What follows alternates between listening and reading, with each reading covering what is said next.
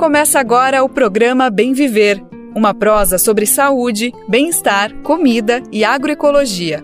Produção Rádio Brasil de Fato.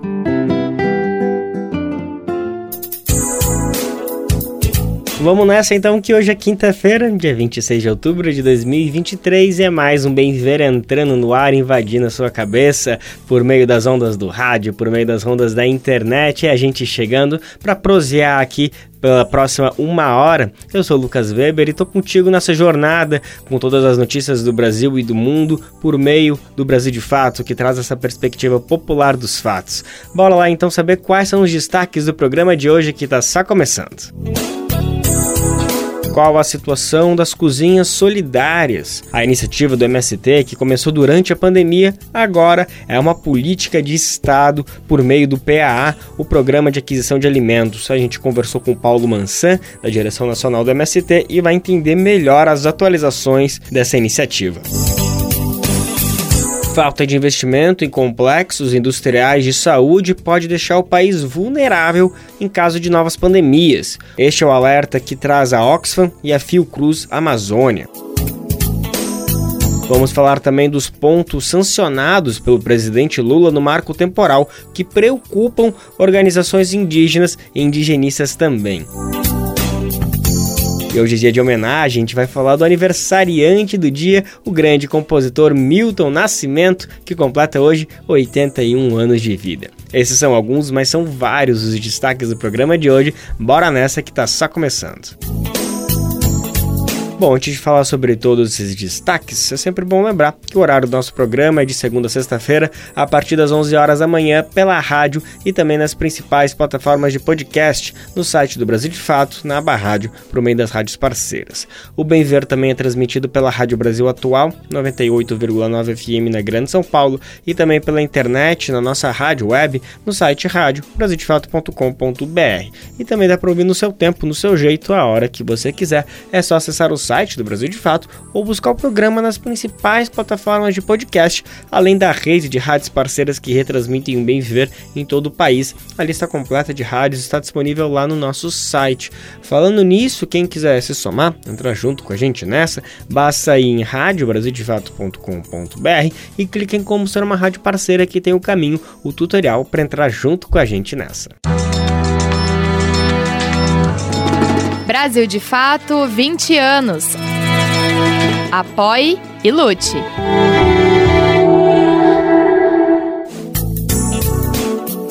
Agora no Bem Viver a gente vai falar de uma, de uma coisinha muito bacana, que são aquelas ideias muito bem-vindas, muito boas, que acabam repercutindo, acabam avançando, acabam continuando, porque justamente as coisas boas têm que se perpetuar, a gente tem que dar um jeito de o que foi bem criado com boas intenções continue prosperando. Do que, que eu tô falando? Eu tô falando do projeto da iniciativa Cozinhas Solidárias, iniciada ainda durante a pandemia, muito articulado principalmente pelo Movimento Sem Terra, pelo MST, e que agora, já faz um tempinho, mas agora agora mais do que oficial, virou uma política de governo por conta aí da campanha, da iniciativa do governo federal, agora do governo Lula, terceira gestão do Lula, que instituiu essa iniciativa aí que ajudou muita gente, foi uma, uma fonte um, que supriu muitas necessidades de milhares, milhões de pessoas é, durante a pandemia. E agora ela se torna uma oficialmente uma maneira de contribuir, de seguir ajudando, só que agora por meio do governo federal, de maneira institucionalizada, contribuindo, fazendo parte do próprio PA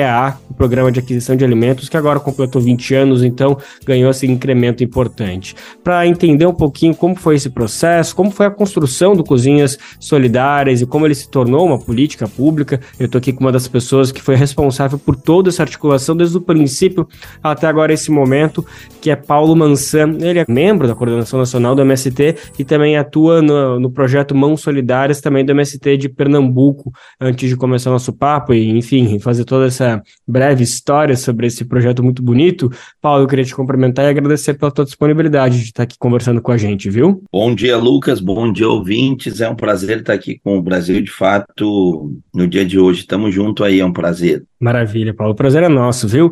Então, eu, eu acho que para a gente começar esse papo, entender bastante do que está acontecendo, da importância desse, desse gesto do, do Cozinha Solidária ter se tornado uma política pública, ia ser legal retomar a história, né? Como que foi esse contexto de fundação, em que momento, da onde partiu essa iniciativa? Enfim, conta para a gente um pouquinho esse breve histórico, Paulo, por favor. Bom, Lucas, é, foi fruto de muita solidariedade, de muitas mãos solidárias e de uma decisão política de fazer. Mas, assim, no início da pandemia, com o lockdown, aqui em Pernambuco, dentro do armazém do campo do Recife, a gente criou algo chamado Marmita Solidária, que nós poderíamos dizer que foram os primórdios de tudo. E, e, e nos arriscamos dizer, inclusive, da solidariedade nesse período pandêmico do Brasil, não só do MST, mas de várias outras organizações também que se somaram nesse processo. Mas então, no dia 17 de março de 2020, a gente começa com uma iniciativa do Marmita Solidária.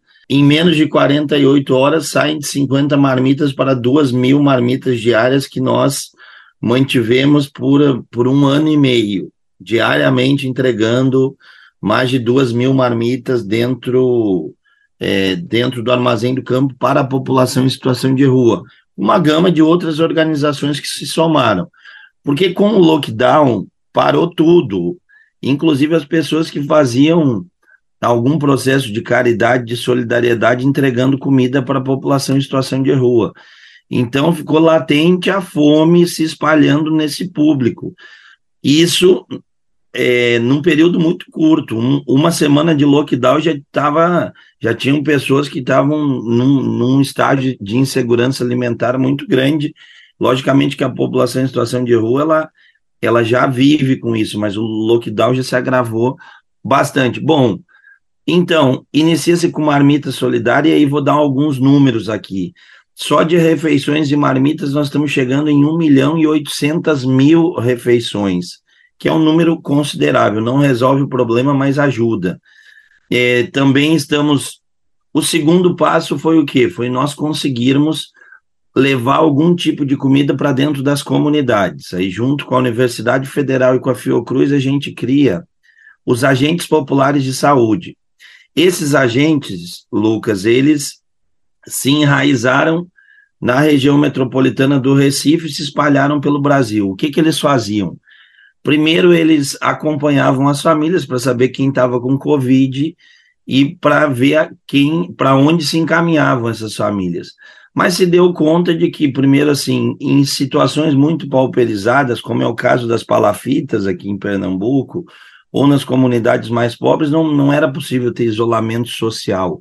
Como é que tu isola uma pessoa dentro de uma casa com um cômodo, onde inclusive o banheiro faz parte de, de toda a casa? Então, e mas para além do Covid, a gente se deu com, conta que as pessoas estavam literalmente passando muita fome e conseguimos fazer essa ponte do campo e da cidade. Então, os assentamentos que estavam no momento da história que a gente chamou dentro do MST de isolamento produtivo, criaram espaços solidários que depois nós batizamos de roçados solidários, ou seja, cada assentamento deixava uma pequena área ou cada acampamento para produzir para a solidariedade.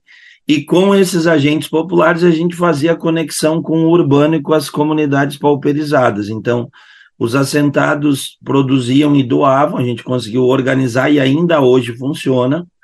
É, posteriormente, nós começamos a comprar uma parte dos assentados. Aí chegavam dentro dessas comunidades, que no nosso caso é uma, é uma rede de mais de 50 comunidades, Aí, na ponta, na comunidade, nós criamos uma outra coisa, que se chamou os Bancos Populares de Alimentos, que são os espaços aonde chegam as doações do MST, que em números estão em aproximadamente 1.400 toneladas só em Pernambuco de comida é, de comida distribuídas. Então, cada doação que a gente faz por mês é em torno de 15 toneladas, 20 toneladas. Então, isso precisa de uma rede de muitas mãos solidárias que produzem e que organizam para chegar na cidade. Lucas, isso é só, só introdução.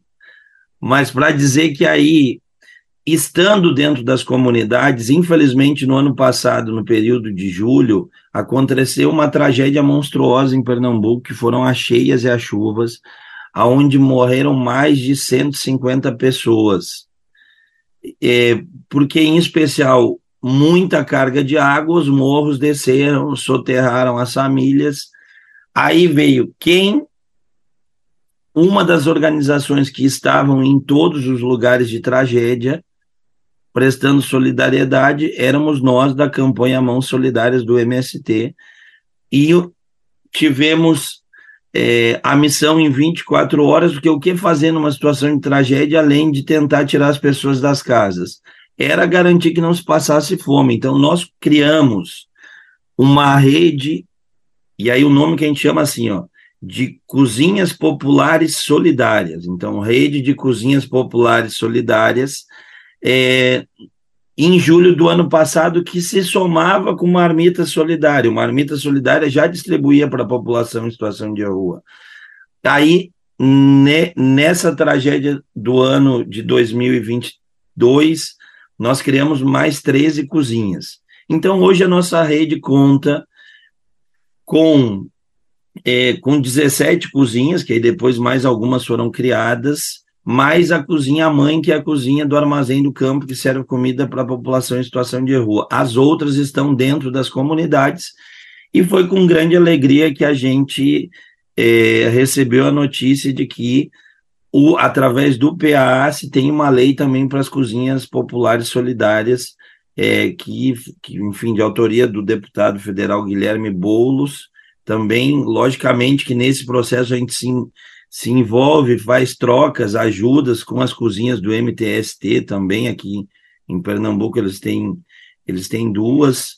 Então, todo mundo se ajuda, é um grande mutirão de solidariedade e a lei, a lei agora do PA vai potencializar isso. Ótimo, Paulo. Obrigado por essa introdução e que boas notícias, né? Que bom saber que duas iniciativas que caminhavam no mesmo sentido, que iam na mesma direção, puderam se agregar, se construir e se fortalecer, né? Infelizmente a gente vê às vezes quando dois grupos que têm até uma similaridade e tentam fazer ações parecidas, às vezes acabam competindo entre si como se tratasse de uma competição. Mas justamente o intuito dessas campanhas era a solidariedade, então nada mais é coerente do que juntar esses esforços para conseguir avançar com essa proposta e que bom que depois ela, por meio aí do deputado federal Guilherme Boulos, conseguiu se instituir e agora aí com o apoio do governo Lula está dentro aí, de todo esse arcabouço que é o PA, um programa de 20 anos de muito sucesso consolidado, tido como um dos pilares fundamentais para combater a fome no Brasil ao longo desses últimos anos, o responsável por ter tirado o Brasil do mapa da fome.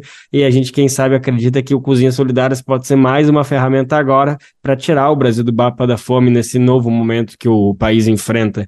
Paulo, uh, para continuar nossa conversa, eu queria entender um pouquinho agora se a iniciativa do MST, a iniciativa dos Mãos Solidárias permanece, mesmo com agora a institu institucionalização da, da iniciativa, ou se são duas coisas que vão, vão acontecer paralelamente, vão se agregar, são uma coisa é o que o governo faz, outra coisa é o que o MST faz, como que a gente vai entender a partir de agora que, o, que tem essa nova linha de atuação do Cozinhas Solidárias? Lucas, então, primeiro o MDS, da, a gente conversou algumas vezes com quem coordena um pouco dentro do governo, que é a secretária Lilian Raal, em Brasília, e também tivemos conversa com a Fundação Banco do Brasil, mas o fato é as coisas convergirem, porque não pode ter quem sustentou tudo com o antigoverno passado foram as organizações sociais, agora que tem um governo mais sensível com a pauta da fome, tem que potencializar, não vai ser fazer outra coisa, mas potencializar as iniciativas também do movimento popular. Então, essa eu acho que é a nossa, o, o grande esforço. No nosso caso, o que fizemos? O MDS abriu um, um link de inscrição e nós inscrevemos aqui em Pernambuco, acho que mais 70 cozinhas, porque a campanha Mãos Solidárias ela não se restringiu só só a Recife, a metropolitana, mas estamos em Garanhuns, Petrolina, Afogados, Caruaru, e, e também é, as nossas áreas de acampamentos estão em situações bem pauperizadas, então é, nós também temos várias cozinhas dentro dos acampamentos. Então, o primeiro passo foi o cadastro dentro do link do MDS.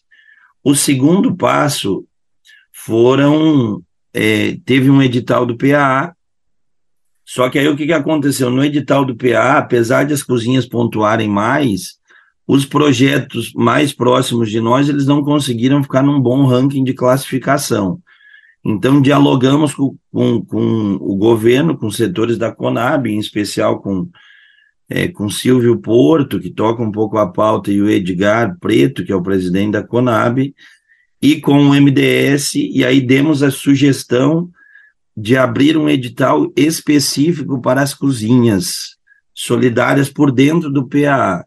Porque, para entenderem, o PA com compra direta, com doação simultânea, uma, uma associação de camponeses faz o projeto e bota locais para doar. Esses locais podem ser escolas, creches, asilos, associações comunitárias, é, e na, no primeiro link, nos primeiros 500 milhões, os projetos mais voltados para as cozinhas, poucos saíram. Com esse novo edital que foi anunciado, eu, eu estava em Brasília no agora, eu acho que foi no dia 16, na presidência, nos 20 anos do PA que tu citaste, eles anunciaram mais 30 milhões direcionados para as cozinhas. Então, as cozinhas vão ter uma prioridade central nessa outra leva. E assim, com a promessa de que tendo demanda e o que tem se amplia, se amplia, porque a fome não espera. Então, essa eu acho que é a grande luta.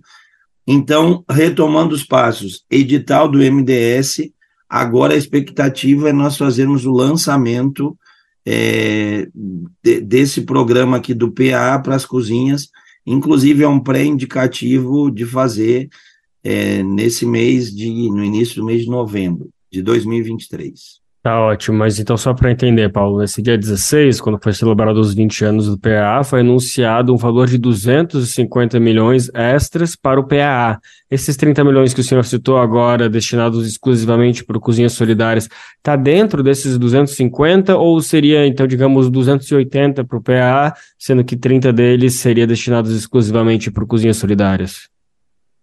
Ó, espero eu que sejam mais 30 milhões para chegar em 280, mas sinceramente, como foram assinados dois atos distintos, deduzo eu que sejam mais 30 milhões por fora destinados para isso. Deduzo eu não. Eles falaram, é, tem esses 30 milhões que é um up a mais direcionado é, para novos projetos. Então, é, que, que resolva o problema das cozinhas.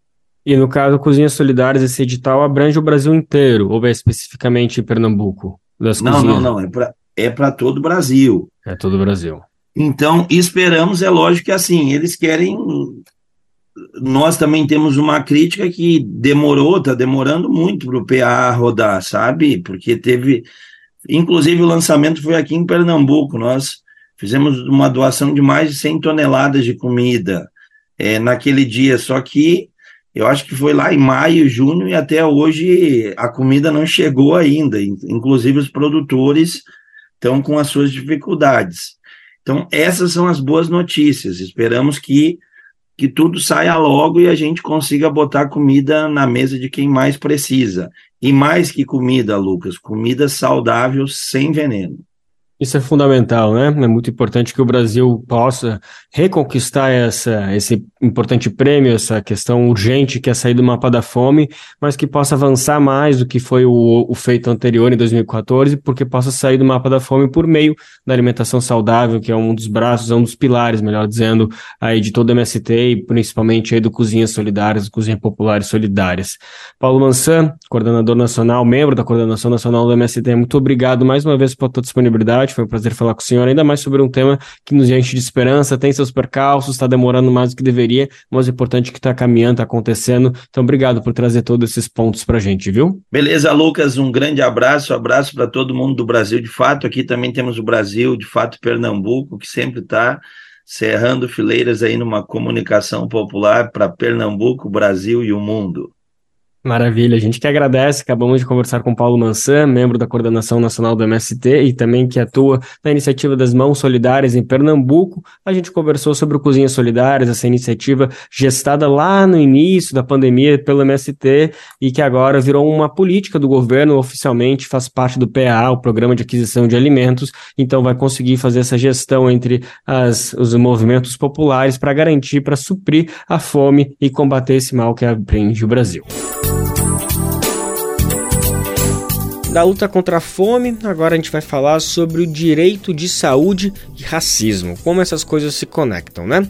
Quem escuta a gente deve se lembrar que a gente falou recentemente sobre a divulgação de dados do Ministério da Saúde que apontavam que mulheres negras e indígenas estão mais suscetíveis a problemas de saúde na gestação e também no período do pós-parto, no puerpério, como a gente costuma falar, né? A nossa produção decidiu retomar essa notícia com mais detalhes porque é um assunto muito sério, importante e merece a gente destrinchar, trazer detalhes.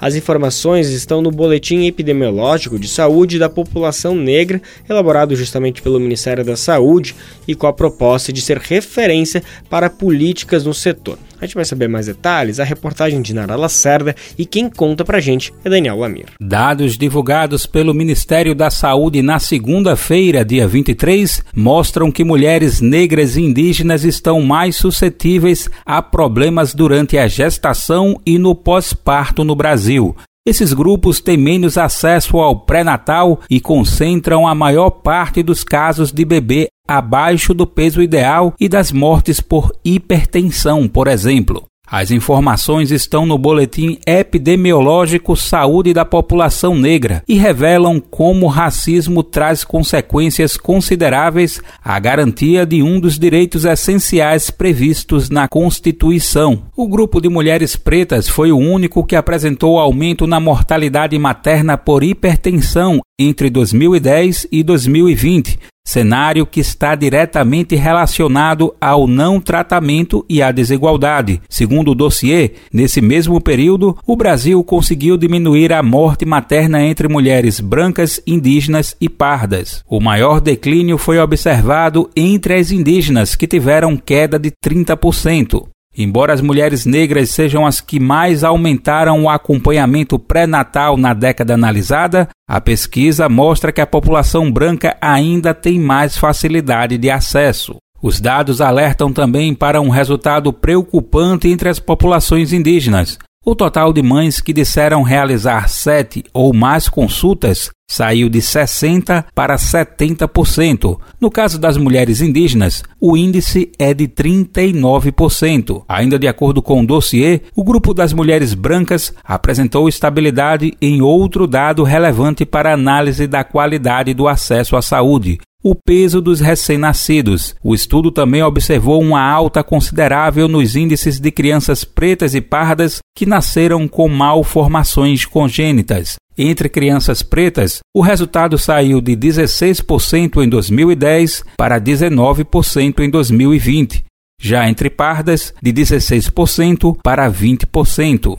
Desde 2015, essa se tornou a principal causa de mortalidade de bebês na população negra. Durante a pandemia de Covid-19, o impacto do racismo na saúde das gestantes negras também ficou exposto em números. Mais de 63% do total dos óbitos registrados entre mulheres grávidas ocorreu entre pretas e pardas. Ainda de acordo com os dados divulgados pelo Ministério da Saúde, as mulheres negras também estão mais expostas às chamadas doenças socialmente determinadas, que acometem mais as populações sob maior vulnerabilidade social. Os dados devem ser usados para embasar a criação e adequação de políticas públicas. Segundo o Ministério da Saúde, já há ações em andamento ou em processo de retomada, o Ministério também citou a volta do programa Mais Médicos e os aportes para a reconstrução da estrutura de saúde primária, a porta de entrada do Sistema Único de Saúde. No evento de lançamento do dossiê, a ministra da Saúde, Nízia Trindade, afirmou que as questões raciais devem permear todas as ações da pasta de maneira transversal e inclusiva. Do Recife, da Rádio Brasil de Fato, com reportagem de Nara Lacerda. Locução Daniel Lamir. A dimensão étnico-racial precisa entrar de forma muito nítida nas políticas de saúde do país. A ministra da pasta, Nisa Trindade, prometeu que essa pauta está garantida em todas as ações da pasta. Nas palavras dela, do programa Mais Médicos ao Complexo Econômico Industrial da Saúde. Tem muita coisa para ser feita, principalmente depois de a gente ter passado por quatro anos de um governo assumidamente negacionista que negou literalmente a ciência, deixou a saúde de lado, pensando em outras maneiras de cuidar da população, ou melhor, deixar de cuidar da população. No embalo da notícia anterior, a gente vai falar agora um pouco de um setor da saúde que foi simplesmente abandonado das políticas governamentais dos últimos anos. A gente vai explicar um pouquinho mais sobre a falta de investimentos em complexos industriais de saúde, a situação do momento pode deixar o país vulnerável em novas pandemias. É isso mesmo. É óbvio que a gente torce primeiramente para que nenhuma pandemia venha, né? Mas a política dos países deve ser responsável, ter responsabilidade e prevenção em casos de crise sanitária, como a gente passou agora há três anos e podem vir a acontecer mais, né? Mas ao contrário desse princípio, a gestão de Jair Bolsonaro deixou verdadeiros gargalos no orçamento de complexos industriais da saúde. Esse é o apontamento levantamento feito pela organização Oxfam em parceria com a Fiocruz Amazônia, que publicou uma nota técnica com tom de alerta. A gente vai entender mais detalhes, quem conta pra gente é Carolina Oliveira. O Brasil não está preparado para enfrentar eventuais novas pandemias. Isso por conta da falta de investimento no setor industrial, que fornece insumos e outras ferramentas para a área de saúde. A constatação é de uma nota técnica publicada pela Oxfam Brasil em parceria com a Fiocruz Amazônia nesta quarta-feira, dia 25. O título da publicação é Capacidade de Produção de Vacinas no Brasil. De acordo com o texto, o SEIS, Complexo Econômico Industrial da Saúde, passa por um gargalo de investimentos. A situação compromete principalmente a atuação do SUS, o Sistema Único de Saúde. O complexo é composto por setores industriais de base química e biotecnológica e de base mecânica, eletrônica e de materiais. Especificamente, são desenvolvidas atividades de fármacos, medicamentos, imunobiológicos, vacinas, hemoderivados, reagentes, equipamentos mecânicos, eletrônicos, próteses, órteses e outros materiais. Diante dos gargalos, hoje 90% dos insumos para a produção de medicamentos e vacinas são importados. Em relação aos equipamentos médicos, metade vem de fora. Quanto aos medicamentos finais, o percentual é de 60%. Outro dado expressivo é que o Brasil possui apenas 15 fábricas produtoras de IFA, ingrediente farmacêutico ativo essencial para as vacinas. São apenas duas instituições produzindo vacinas, Fiocruz e Instituto Butantan. Na China, por exemplo, são mais de mil instituições produtoras de vacina. Diante do cenário, o documento da Oxfam traz recomendações a partir de dois caminhos: investimentos em ciência nacional e cooperação internacional entre os países da América Latina. Hoje existem fábricas de vacinas em apenas três países da América Latina: no México, no Brasil e na Argentina. Ainda que o complexo industrial de saúde brasileiro seja o maior,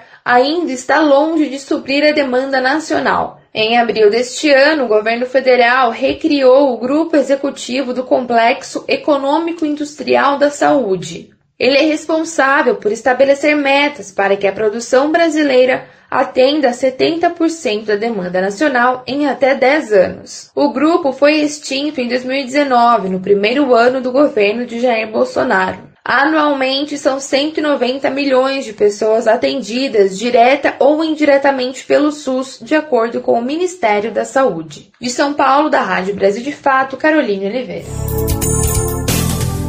De acordo com o Ministério da Saúde, o SUS, o nosso sistema único de saúde, atende anualmente 190 milhões de pessoas. É isso mesmo, 190 milhões de pessoas. Isso de forma direta ou indireta. E a gente sabe, né? Deixar de investir em saúde pública é aumentar cada vez mais as desigualdades e racismos do nosso país.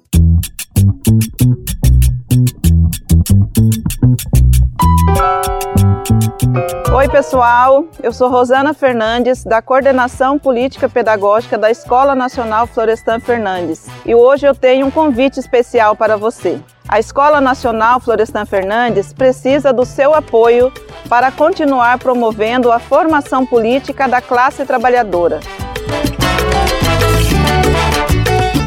Desde 2005, mais de 40 mil pessoas do Brasil e do mundo já passaram pela Escola Nacional que continua existindo por meio da solidariedade dos movimentos populares e associados que contribuem com esse projeto. Conheça o trabalho e seja um amigo da Escola Nacional Florestan Fernandes. Acesse www.amigosenff.org.br e saiba mais.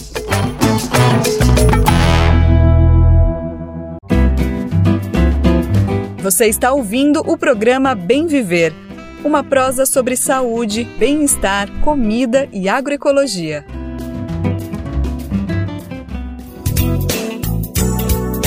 É, não está sendo fácil. Calma, gente, eu não vou cantar aquela famosa música romântica da cantora Kátia, embora dê vontade, né? Não, na verdade a gente vai destacar mais uma dificuldade do nosso país que precisa ser encarada para se garantir o acesso pleno à saúde é a luta contra a desinformação e o negacionismo. Você lembra que teve gente por aí falando até em chip em vacinas, quem tomasse a vacina ia virar jacaré, ia implantar um, um chip comunista, enfim, a gente ouviu cada asneira sobre um assunto tão sério que era a vacinação para combater a pandemia.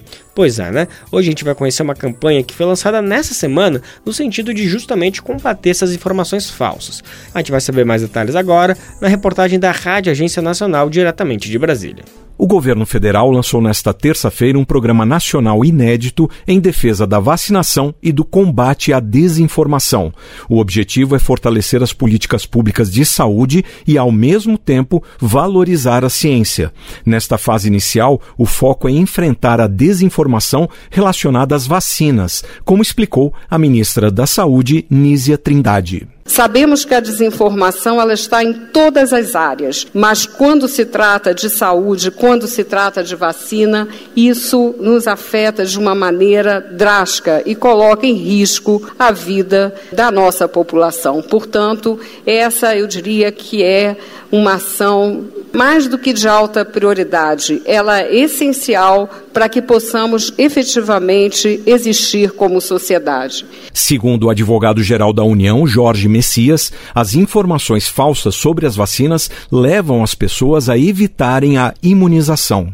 Esse tipo de conduta criminosa tem prejudicado de forma substancial a cobertura vacinal da população brasileira, de acordo com dados do Observatório da Atenção Primária à Saúde. A média nacional do público-alvo vacinado em 2021 foi de 52%, a menor porcentagem desde o ano de 2001. É isso e bem inferior à média registrada entre 2002 e 2015, quando a cobertura vacinal se manteve acima dos 70%.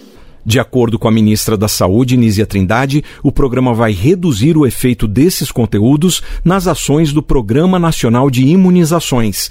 Isso por meio de estratégias que vão desde o acesso público a conteúdos confiáveis no portal Saúde e Consciência, passando pela capacitação de profissionais da saúde e chegando até a responsabilização das pessoas que espalham notícias falsas. Faz parte do papel do Ministério da Saúde encaminhar para os órgãos competentes, Ministério da Justiça, Controladoria Geral da União, Advocacia Geral da União, todos os casos que requerem uma investigação e a responsabilização por quem comete, na verdade, um crime. Uma coisa é você ter dúvida, outra coisa é propagar uma notícia falsa. A iniciativa do governo também envolve parcerias com plataformas digitais como o WhatsApp, que deve ter até uma espécie de tira-dúvidas, o TikTok, o YouTube e outras para divulgação de conteúdos confiáveis. Mais informações sobre o programa Saúde e Consciência você pode encontrar na página do Ministério da Saúde, gov.br/saúde. No evento de lançamento em Brasília, alunos de uma escola pública da cidade receberam o prêmio Hackathon das mãos do Zé Gotinha. Eles foram responsáveis pela ideia mais inovadora para enfrentar a desinformação sobre vacinas nas escolas públicas durante a Semana Nacional de Ciência e Tecnologia deste ano.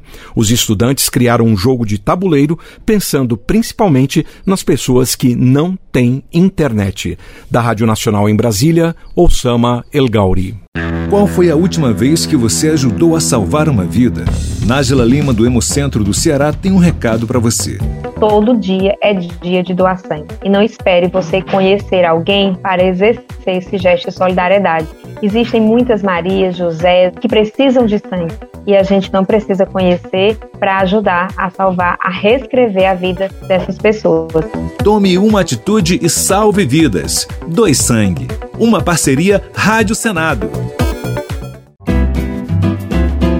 Programa Bem Viver. Sua edição diária sobre saúde, bem-estar, comida e agroecologia.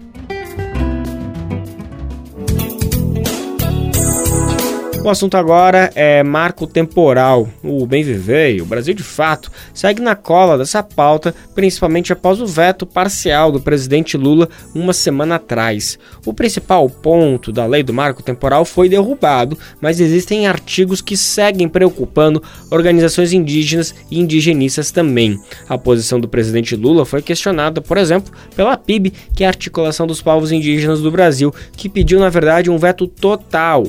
O Ministério Público Público Federal também recomendou a derrubada de todos os pontos dessa lei que Lula vetou em parte. O ponto principal, que brigava com a Constituição, mas deixou outros pontos que preocupam e a gente vai falar mais sobre isso. Por exemplo, a bancada ruralista no Congresso ainda está tentando recuperar esses vetos, então tem muita ameaça aí rondando.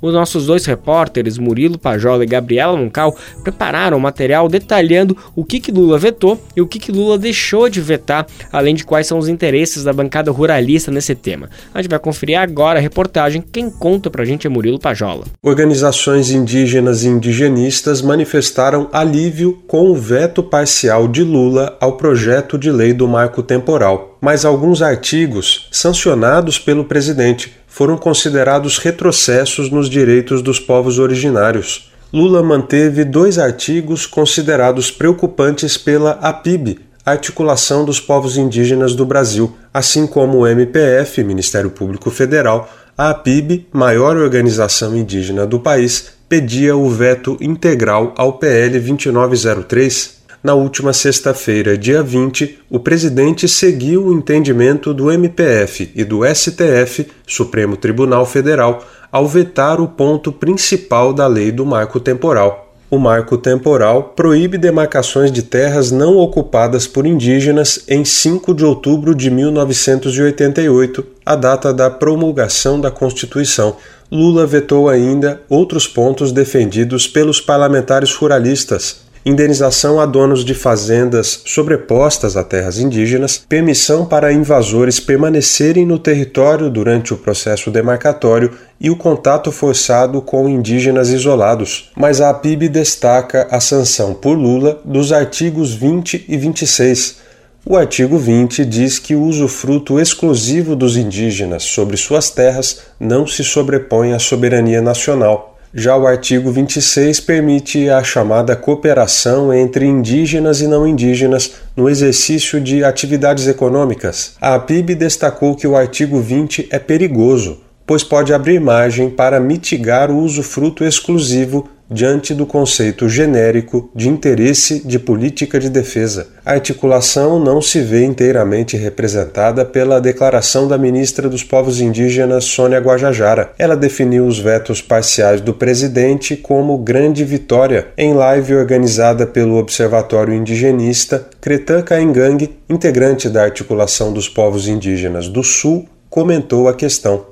Presidente tinha que ter vetado total ela independente do que fosse acontecer, né? Mas a gente sabe também que tem muita coisa política e como eu falei, desculpe os parentes, eu falar dessa maneira, mas a gente virou moeda de troca. Né, do governo com, com os interesses que ele tem dentro ali da Câmara, no Senado, né, na Câmara dos Deputados ali, a gente virou uma moeda de troca. O CIMI, Conselho Indigenista Missionário, avalia que o veto parcial barrou, em suas palavras, absurdos contidos no PL, mas o Conselho disse que Lula perdeu uma oportunidade de reafirmar os direitos indígenas. Os vetos parciais do marco temporal serão validados ou derrubados por deputados e senadores em uma sessão conjunta que tem prazo de 32 dias corridos para acontecer. A referência é a partir da mensagem enviada pelo Executivo ao Congresso. Já a Frente Parlamentar Agropecuária, a bancada ruralista já se mobiliza para tentar derrubar os vetos. Caso os vetos sejam derrubados, a APIB pretende questionar a medida no STF por meio de uma ação direta de inconstitucionalidade. De Lábrea, no Amazonas, para a Rádio Brasil de Fato, com reportagem de Murilo Pajola e Gabriela Moncal, locução Murilo Pajola. Aqui no Bem Ver, a gente segue de olho no assunto e nas movimentações sobre o projeto. A defesa dos territórios indígenas e de todas as condições que apontem para a paz e a justiça para os povos originários é importante para toda a população, para toda a nação brasileira. Agora vamos falar sobre o projeto Sertão Vivo. A iniciativa foi lançada nessa semana com a proposta de apoiar famílias agricultoras assentadas à reforma agrária e comunidades tradicionais também, a ideia é favorecer a produção de alimentos na região semiárida e enfrentar as mudanças climáticas. Já as famílias que participam do projeto devem confirmar práticas sustentáveis no campo. Vamos entender melhor? Quem vai contar pra gente é Renato Ribeiro, da Rádio Agência Nacional. 1 milhão e 800 mil agricultores serão beneficiados em projetos no semiárido do Nordeste, 75% deles de baixa renda são agricultores familiares assentados da reforma agrária e comunidades tradicionais como povos indígenas e quilombolas. O investimento será de 1 bilhão e 800 milhões de reais e faz parte do projeto Sertão Vivo, lançado nesta terça-feira pelo BNDES, o Banco Nacional de Desenvolvimento Econômico e Social, e o FIDA, o Fundo Internacional de Desenvolvimento Agrícola das Nações Unidas. A iniciativa envolve combate à fome, a produção de alimentos e o enfrentamento das mudanças climáticas. Em contrapartida, os produtores deverão adotar práticas de acesso à água, segurança alimentar, restauração de ecossistemas e redução de gases do efeito estufa. O presidente do BNDES, Aloysio Mercadante, disse que esse é um projeto estratégico para o Brasil. Estamos beneficiando 1 milhão e 800 mil pessoas que vão melhorar as condições de vida, que vão aprender. Isso vai para dentro das escolas também, para a gente dar um salto de qualidade histórica. Já o diretor do FIDA no Brasil, Klaus Reiner, destacou os benefícios para os produtores. O Sertão Vivo apoiará práticas agroflorestais e de gestão hídrica resilientes ao clima, adaptadas às condições do Nordeste brasileiro. O projeto responde ao estresse climático extremo, em particular a seca, no bioma da Caatinga, no Nordeste brasileiro, que é a região do país mais vulnerável à crise climática e que abriga a maioria das pessoas em condições de pobreza rural do país. O presidente do consórcio Nordeste e governador da Paraíba, João Azevedo, afirmou que os recursos são fundamentais para a região. O Nordeste tem a sua grande maioria dos municípios dentro da região do semiárido. Isso é fundamental que projetos como esse sejam complementares, demonstrando claramente que a agricultura familiar, quando financiada e recebendo os investimentos devidos, ela dá resposta naquilo que é mais importante para a gente, que é a produção de alimentos, foram selecionados nove projetos, um em cada estado do Nordeste. Bahia e Pernambuco receberão maior volume de recursos, cerca de 300 milhões cada, beneficiando 150 mil famílias. Da Rádio Nacional, em Brasília, Renato Ribeiro. Quer saber onde encontrar livros bons, baratos e com conteúdos que te ajudam a entender a situação atual do Brasil e do mundo?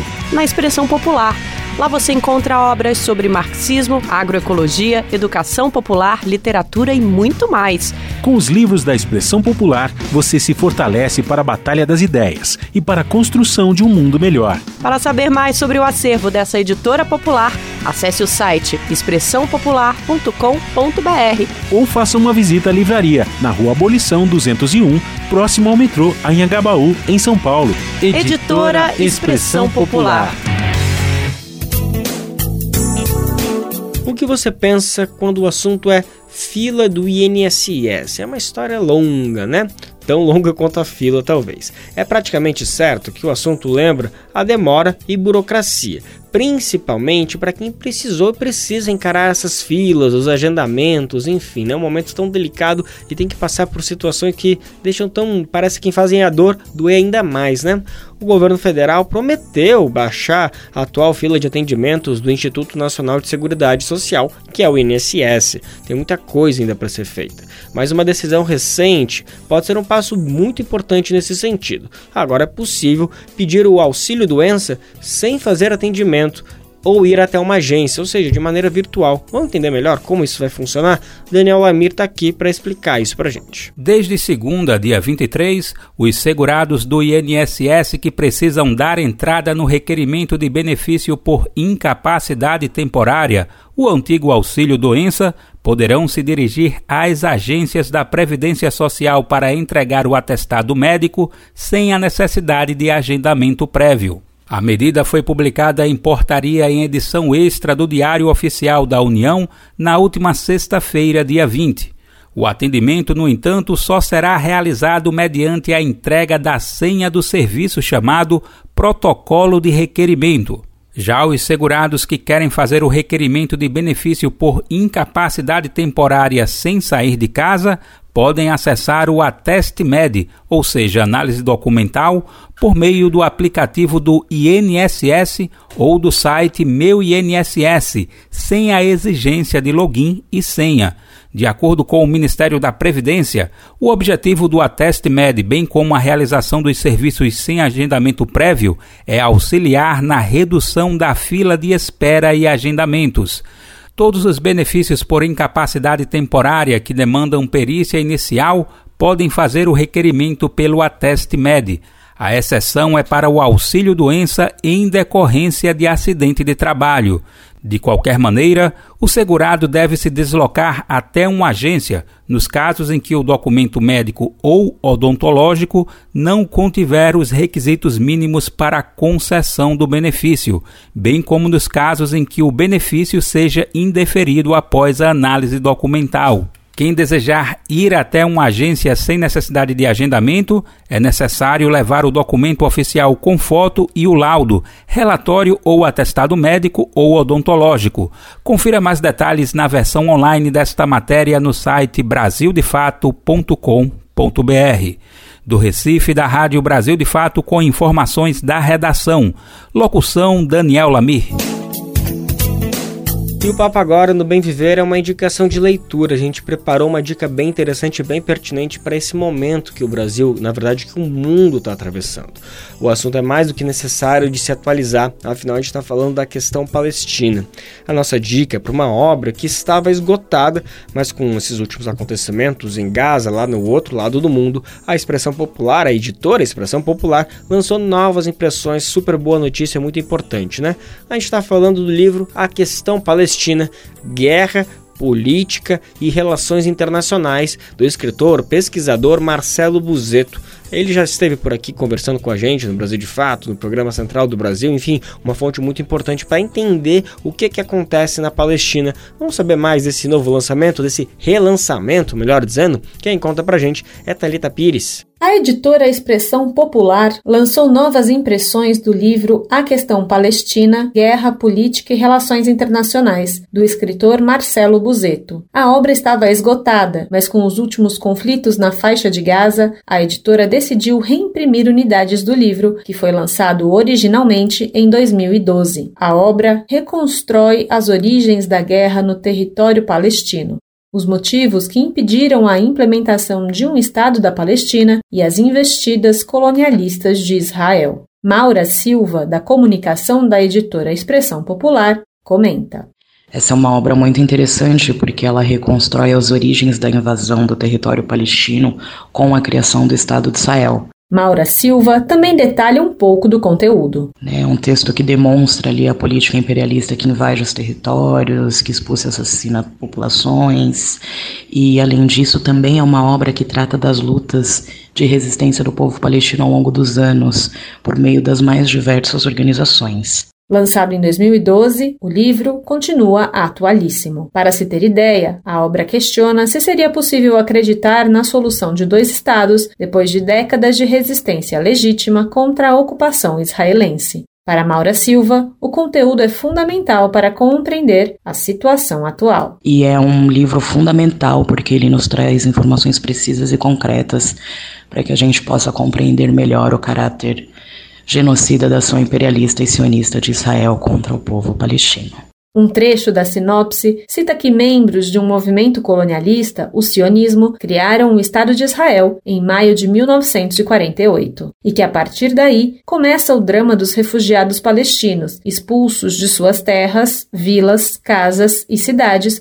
pela força da violência do auto-intitulado Exército de Defesa de Israel. O confronto mais recente teve início em 7 de outubro, quando o grupo palestino Hamas realizou uma ofensiva surpresa contra o governo de extrema-direita do primeiro-ministro Benjamin Netanyahu. Em resposta, Israel passou a bombardear a faixa de Gaza diariamente, além de cortar acesso à água, energia e suprimentos básicos. Organizações internacionais apontam para crimes de guerra, como ataques a civis, bloqueio ao acesso a suprimentos básicos e ataques a espaços religiosos. A Comissão de Inquérito sobre o Território Palestino Ocupado da Organização das Nações Unidas informou que existem evidências suficientes de que o governo de Benjamin Netanyahu está cometendo crimes de guerra. A comitiva declarou que está seriamente preocupada com o mais recente ataque de Israel a Gaza e com o cerco total ao território. Para a ONU, abre aspas, sem dúvida, custará vidas civis e constituirá um castigo coletivo, fecha aspas. Confira o link para acessar a página da Expressão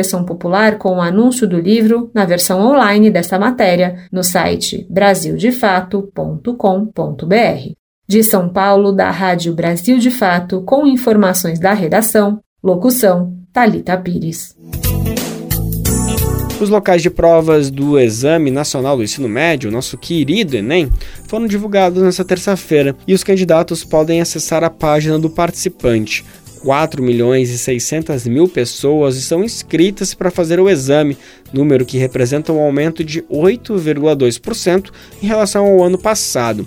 As provas vão acontecer nos dias 5 e 12 de novembro, lembrando da importância do Enem, né? O exame é o principal formato de acesso à educação superior no Brasil por meio do Sistema de Seleção Unificada, o SISU, e de iniciativas como o Programa Universidade para Todos, o ProUni. É também utilizado por instituições de ensino públicas e privadas para selecionar estudantes. Vamos saber mais dessas atualizações do Enem? Quem conta pra gente é Daniel Lamir. O INEP, Instituto Nacional de Estudos e Pesquisas Educacionais Anísio Teixeira, anunciou ontem, terça, dia 24, os locais de prova do Enem 2023. Os estudantes podem verificar pelo cartão de confirmação de inscrição do exame na página do participante Ali devem constar o número de inscrição do candidato, data, hora e local de prova. O INEP recomenda levar o cartão nos dias dos exames, 5 e 12 de novembro, embora não seja obrigatório. No dia 5 de novembro acontecem as provas de linguagem de ciências humanas e de redação. Já a prova do dia 12 de novembro é composta por 45 questões de matemática e por 45 de ciências da natureza. A abertura dos portões ocorre ao meio-dia e o fechamento está marcado para uma da tarde. Tanto no dia 5 quanto no dia 12, a prova começa uma e meia da tarde. O INEP também sugere que o estudante verifique com antecedência as rotas e os meios de transporte usados para evitar atrasos. O estudante pode usar as notas obtidas no Enem para concorrer a vagas no ensino superior público via SISU, FIES e ProUni. Do Recife, da Rádio Brasil de Fato, com informações da redação. Locução Daniel Lamir.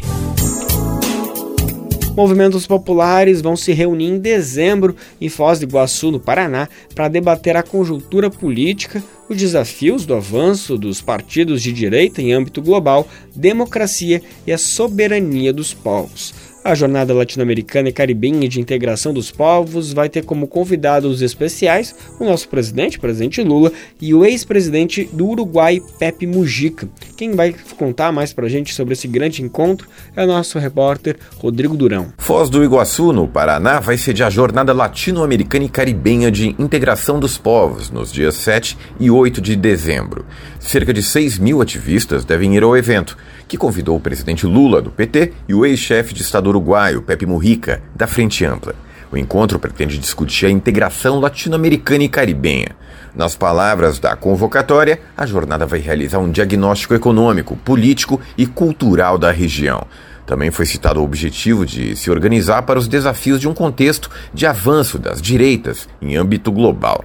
O encontro é organizado pela Alba Movimentos, Organização Continental Latino-Americana e Caribenha de Estudantes, Jornada Continental pela Democracia e contra o Neoliberalismo, Assembleia Internacional dos Povos, Confederação Sindical dos Trabalhadores das Américas, além da Universidade Federal da Integração Latino-Americana, que será a sede. Além de Lula e Mujica, devem participar também Adolfo Pérez Esquivel, arquiteto, artista e ativista argentino que ganhou o Nobel da Paz, João Pedro Stedley, do MST, e Carol Proner, da Associação Brasileira de Juristas. O evento será na UNILA, Universidade Federal de Integração Latino-Americana, localizada na tríplice fronteira entre Brasil, Argentina e Paraguai. A crise sistêmica do capitalismo e as ameaças à paz e à soberania dos povos são alguns dos tópicos que serão discutidos no evento. Ao longo da jornada, acontecerá também o Festival por Terra, Arte e Pão, organizado pelo MST. De São Paulo, da Rádio Brasil de Fato, com informações da redação, Rodrigo Durão. Há um menino, há um moleque, morando sempre no meu coração. Toda vez que o adulto balança, ele vem pra me dar a mão. Há um passado no meu presente, um sol bem quente lá no meu quintal. Toda vez que a bruxa me assombra, o menino me dá a mão. E me fala de coisas bonitas que eu acredito que não deixarão de existir. Amizade, palavra, respeito, caráter, bondade, alegria e amor. E a gente não poderia encerrar o programa de hoje sem lembrar dele Milton Nascimento, o aniversariante do dia, dá até um arrepio só de pronunciar o nome dessa entidade. Bituca, como é carinhosamente conhecido, chamado por aí, está completando 81 anos de vida, de arte, de música, de muita força. Foi nos bailes da vida, num bar em troca de pão. Que muita gente boa pôs o pé na profissão de tocar um instrumento e de cantar.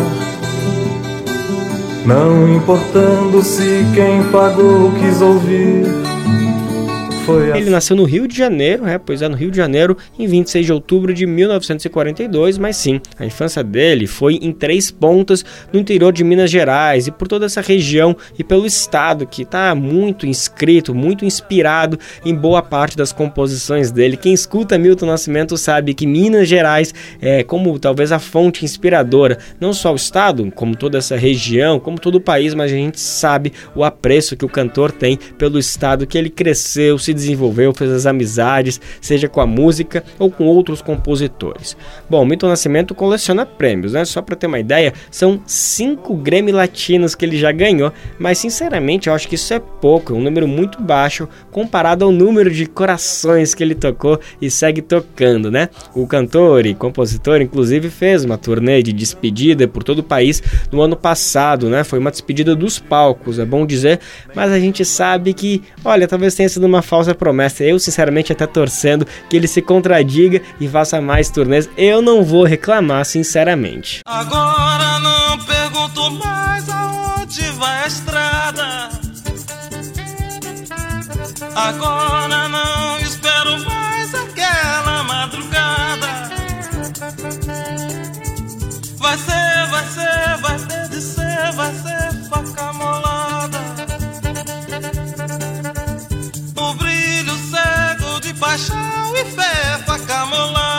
E assim a gente encerra o Bem Verde hoje ao som de Fé Cega, Faca Molada. Antes a gente também ouviu Bola de Meia, Bola de Gude, dois dos grandes clássicos, um dos meus favoritos desse grande compositor, Viva Milton Nascimento. Plantar o trigo e refazer o pão de cada dia. Beber o vinho e renascer na luz de todo dia. Paixão e fé, fé, faca molada. E assim, mais uma edição do Bem Ver chega ao fim. A gente te agradece a sua companhia. O Bem Ver está de volta a partir das 11 horas da manhã. Lembrando que você pode nos ouvir na Rádio Brasil Atual 98,9 FM na Grande São Paulo ou no site radiobrasildefato.com.br. O programa vai ao ar em diversas rádios pelo país e a lista completa de emissoras que retransmitem o Bem Viver você encontra no nosso site, na matéria de divulgação diária do programa. Aqui a gente aproveita para agradecer esses veículos por estarem com a gente. O Bem Viver também fica disponível como podcast no Spotify Spotify, Deezer, iTunes e Google Podcast. Este programa teve apresentação de Lucas Weber e roteiro de Daniel Amir, edição e produção de Daniel Amir e Douglas Matos, trabalhos técnicos de André Parocha, Edson Oliveira, Lu Gatinoni e Emerson Ramos, coordenação de rádio e TV Muniz e Ravena, diretora de programas de áudio Camila Salmásio, direção executiva Nina Fidelis, apoio toda a equipe de jornalismo do Brasil de Fato. Você ouviu o programa Bem Viver uma prosa sobre saúde, bem-estar, comida e agroecologia. Produção Rádio Brasil de Fato.